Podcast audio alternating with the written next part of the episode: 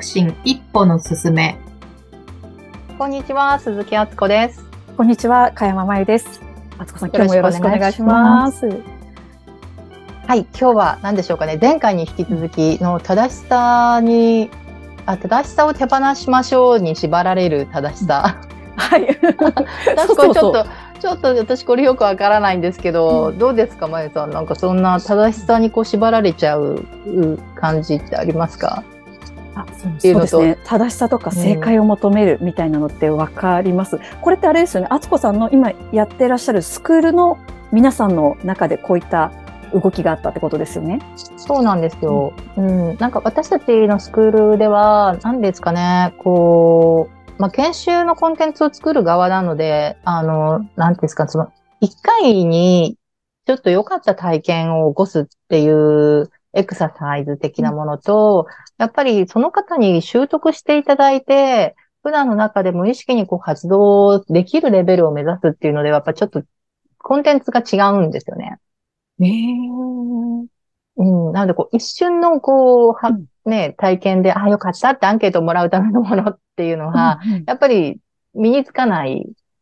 ので、そうなんですね。わかりやすく、そのね、あの、質問とは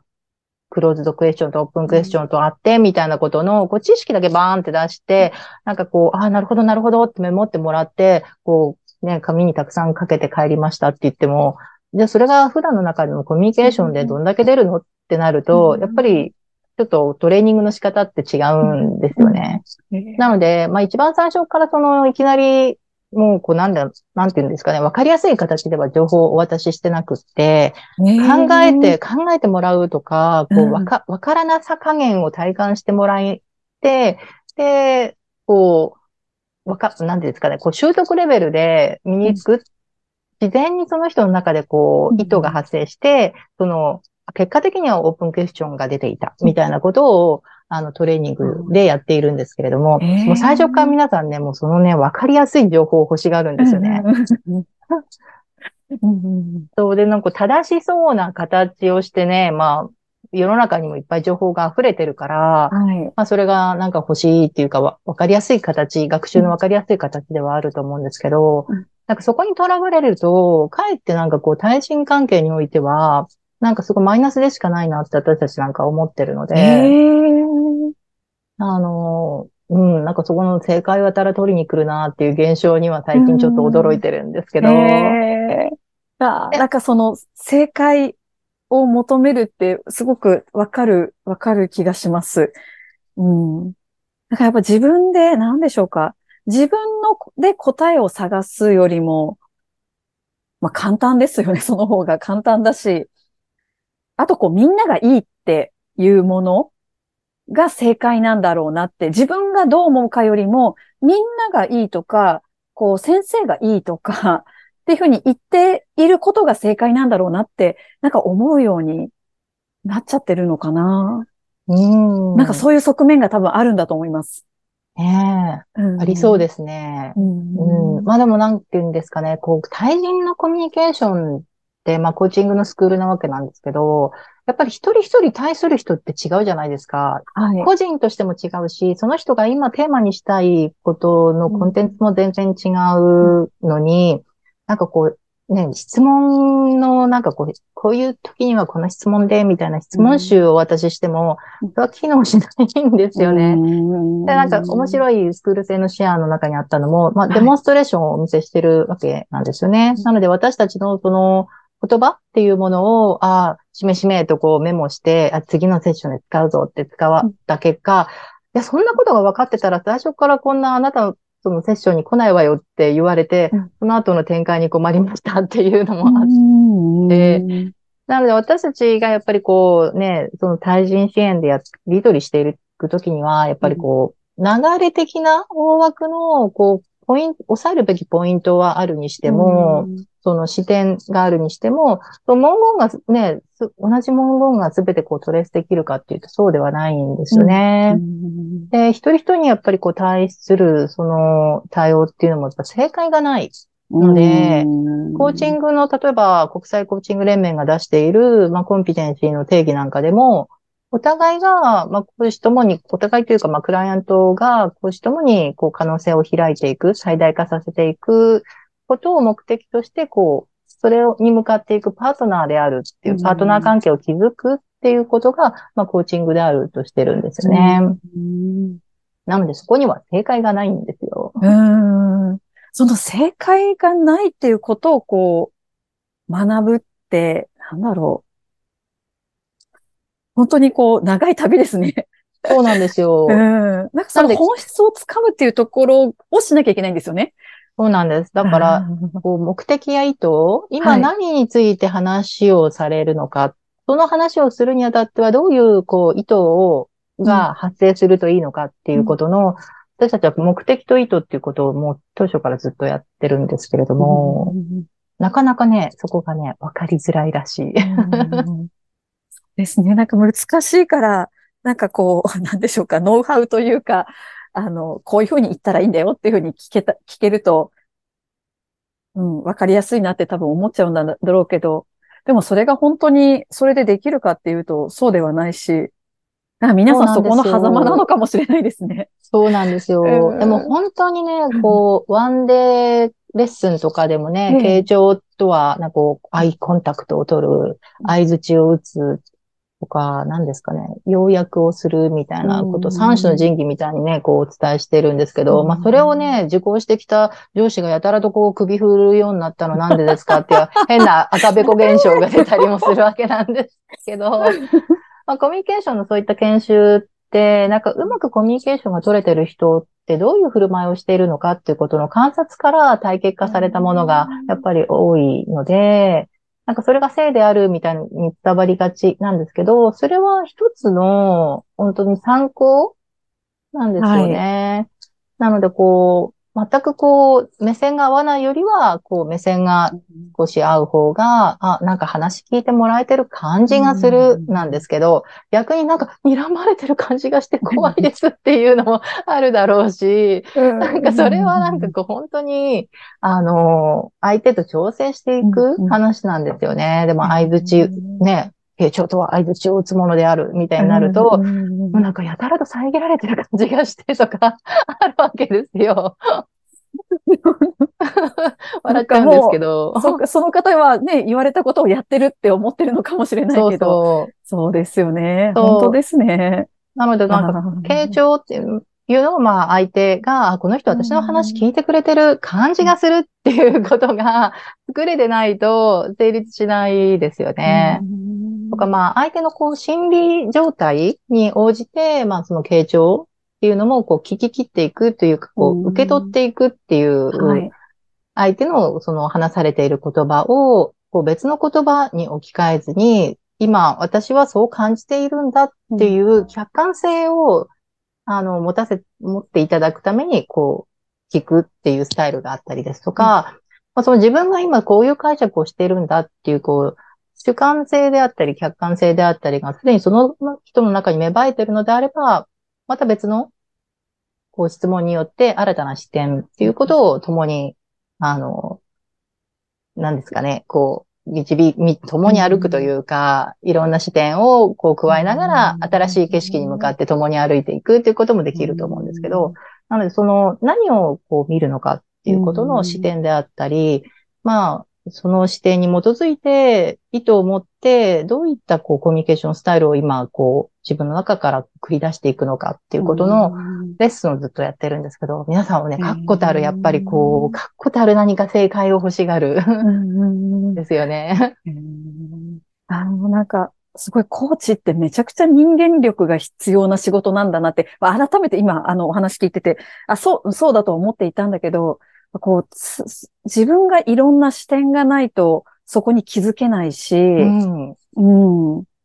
その、それが何でしょうか、こう、やっぱり常に、あの、ブラッシュアップし続けなきゃ気がつけないし、あのそうなんですよ。考え続けるってことですね、そうそうそうこもねそう。んまあ、あとこう、そうですね。自分の中のこう、抽象と具象の、こう、まあ、スライドを自由にするにしても、自分がその視点がなかったらうんいけないんですよね。っていうのもありますし、まあ、話されてる内容を、やっぱり構造として捉えられないと、うん話されてるコンテンツにばっかりこう注力してると、うん逆にこう、聞けてないこともあったりするうんんですよね。まあ、その話されてる内容には、なんていうんですかね、ご本人のこう、自分の不安感の投影をこう他者に起こしているみたいなこともありますし、へなので、こう、話を聞いてると、私たちなんかからすると、すごく特徴的に、こう、あ、そこがネックになってるな、みたいなこととかが、こう、見えるわけなんですけれども、うん。やっぱりこう、世界欲しがる人っていうのは、やっぱりそこがなかなかね、わから、わからないというか、うん。うんなので、なるべくその背景を理解できるような構造解説であったりも、デモンストレーションですごいやってるんですよね。うんなんか面白い。今の時代っていうのもあるんですかね。なんかこう、今ってもう調べたらすぐ答えが出るし、うんあの、そうですね、こう、表面的にわかるというか、あの、答えが見えるみたいなところって、もう日常で溢れてるので、うん。じっくりこれがどういう意味でそれが言われてるのかみたいなところに向き合うっていうことが、なんか今少ないのかな？うん。うん。そうですよね。まあ、それ、そこで、その視点で話すと、その相手が話されてる言葉を自分の解釈で受け取ってしまうと、これまたちゃんと聞けない、ちゃんとっていう言葉をもう発すると皆さんもうちゃんとしないとってなるから、私たちもちゃんととか、なんかうまくとかなるべく排除してお伝えするようにしてるんですけど、なんかその、自分の解釈でうっかり受け取ってしまうと、相手が言わんとしている言葉を聞き逃してしまうっていうのはありますね。うんでもそれ無意識レベルで発生しちゃうの難しいで、ですね。無意識レベルで発生しちゃうので、はい。やっぱそこがやっぱ訓練ですよね。ううん。ん、なので自分の内側にどういった感覚や感情が湧き起こってくるのか。今、ね、相手の話を聞いて、それが刺激となって自分の中から引き出されるものっていうのがあるんですけど、うん。これは何がこうずるずると自分の中から引き出されてるのかっていうことうん。に自覚的にならないと、相手の話を聞けないんですうよね。ん。めちゃくちゃ悪いですね。だから、そう、自分の中に湧き起こることには正解がないじゃないですか。はい。そう、だから今何があなたの中に起こってますかみたいなことを結構聞いて、てったりするんですけど、へそう自己表現、そう自分の中にこう起きていることを表現するっていうことも、うんやっぱりこう訓練が足りてない印象がありますね。。うんなるほどそれはコーチの人もだし、あ、こう、そう、コーチに限らず一般の方もですよね。ううんん、だから他人にどう思われるかばっかり気になってたら、自分の中に湧き起こってるものとかも置き去りですよね。はい。あ置き去りになってると思います。そうそう、だんだんなんかこう苦しい、苦しい、苦しいってな、なんか制限されてる感じがするみたいな感じになって、なんか最終的にはなんかこう具合が悪くなるみたいな現象だと思うんですけど。うんなんか自分がどう思うかって、なんかいつの間にか、なんでしょうか、こう、うん、後回しになってきてる気がします。うんう。ん。ね。だから、うん私なんかも子供たちにもすごい聞いてきましたけどね。今はどういうことを感じてるとか思ってるのか、もう娘なんかもうママは質問ばっかりでもう腹が立つみたいな感じでなんかこう、うんあの、切れられることもあったりですとか、まあ、あとなんかこう、向こう、息子がこうね、就活の時にも、なんかちょっと就活やめて、いっぺんちょっとこう、あの、実家にか、実家というか金沢の方に戻って、はい。なんか自分のやりたいことをやりたいみたいに言った時も、私のリアクションの反応にちょっと相手が影響されてるなっていう瞬間があった時があって、こっちもちょっとその、いきなり言われると、あ、お、おーって驚くじゃないですか。うんそうするとやっぱり自分の、私の母親の顔色を伺って、彼の選択や行動に影響すると嫌だなと思って、わざわざ、その後もこう、ちょっとちょっとって言いに行くっていうのもあったりして、なんか常に対話しながらも、やっぱりこう、無意識に影響させていることに、こう、意識的にならないと、誤解誤解釈が常に常に発生しますよね。うんなので、糸を育てるっていうことが、私たちは結構意識してるんですけど、これが結構難しい。うんそうですね。え、なんかこう自分がどう思うかって自分で一番分かっていそうなんだけど、あの、そこに目を向けてないっていう時が、まず向けてないんだよってことに気がつかなきゃですね。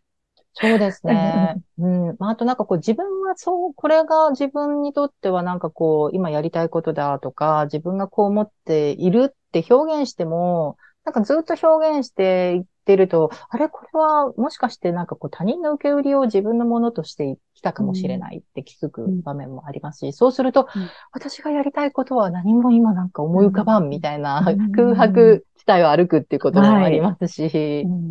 なんか本本当にね、コミュニケーションというか、こう、人と対して対話をしていくっていうところには、正解がくずくないなぁと思っておりますが、うん皆さんに正解ないよっていうし、ね、正解に、正しさに縛られないにしうんてくださいっていうと、うんね、その正解に縛られないっていう、また新たな正解に縛られていくっていう 現象がね、もうどこまで行っても循環していくみたいな。なんかまずは何でしょうか？だから自分がどう思うかっていうことをこう日頃からもっと意識するってところがまずやれることなんでしょうかね。そうですね。うんうんなので、意図的にね、何かこう、能動的に関わっていくっていうことをしてみると、普段いかに自分が受け身かっていうことにも気づけると思うんですよね。ななんか、ちょっとなんか自分もこう、うん、なんですかね、それをこう体験するのにはどうしたんだらいい、どうしたらいいのかっていうことで、普段の中で、まあ挨拶をこう、おはようって言われたらおはようって返すみたいなことが日常的にあるけれども、じゃあこれを名前を呼んでおはようって返すとしたら、どういう変化が起こるかみたいなことをちょっと能動的にやってみたときに、なんかこう、おはようって相手にこう言われて、こう間がないとね、あ、〇〇さんおはようとか、この名前をこう付け加える空白がないんですね。瞬間的に反応的におはようとかずるずるって引き出されちゃうんで。うんうんなんでそこに意識的になるっていうのっていうのは結構難しいなって体験をしてからは、普段がいかにこう能動的というものが排除されているのか、反射と反応でコミュニケーションが行われているかっていうのにすごく気づいたっていうのもありますけど、ううんん常にコミュニケーションって無意識にも意図が発生しているので、うんそうですね、意識的になるっていうのは、意識してみるといいかもしれない。言葉遊びみたいになってきますね。そうですね。ちょっとその意識を、そうですね。無意識に意識、無意識的なところに意識を向ける？そうそう、無意識に発生しちゃうから、とにかく能動的に意図を持ってあ、そっかそっか。能動的にと思って、そうですね。そうか、それをやってみると、どう思うかっていうところも出てくる、気づくうん機会になる。うんそうですね。なるほど。奥が深い。本当ですね。奥が深い。あーありがとうございます。ありがとうございます。あずこさん、また次回お願いしまはーい。す。はい。ありがとうございます。はい失礼します。す。